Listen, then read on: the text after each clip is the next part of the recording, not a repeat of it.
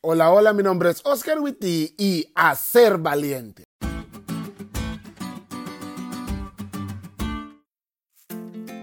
El versículo de memoria de esta semana es uno de los versículos más impresionantes de toda la Biblia.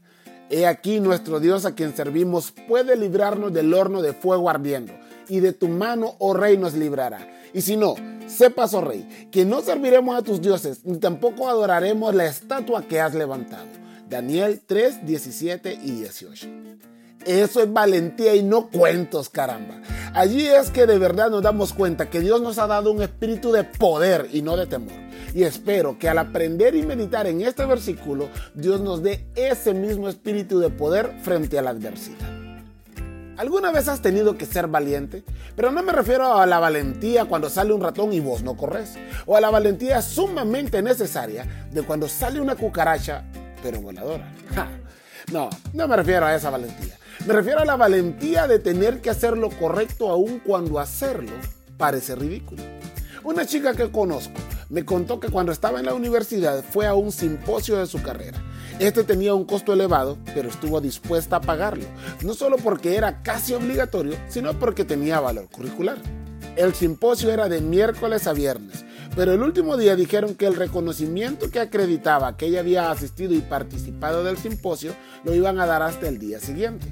Cuando fue a hablar con su coordinadora, ella le dijo que no había nada que pudieran hacer, pero que solo fuera a traerlo y listo. Es más, le dijeron que ellos estaban dispuestos a llamarla cuando se acercara la hora de entrega para que saliera de su iglesia, fuera por él y regresara a la iglesia. Ella no accedió.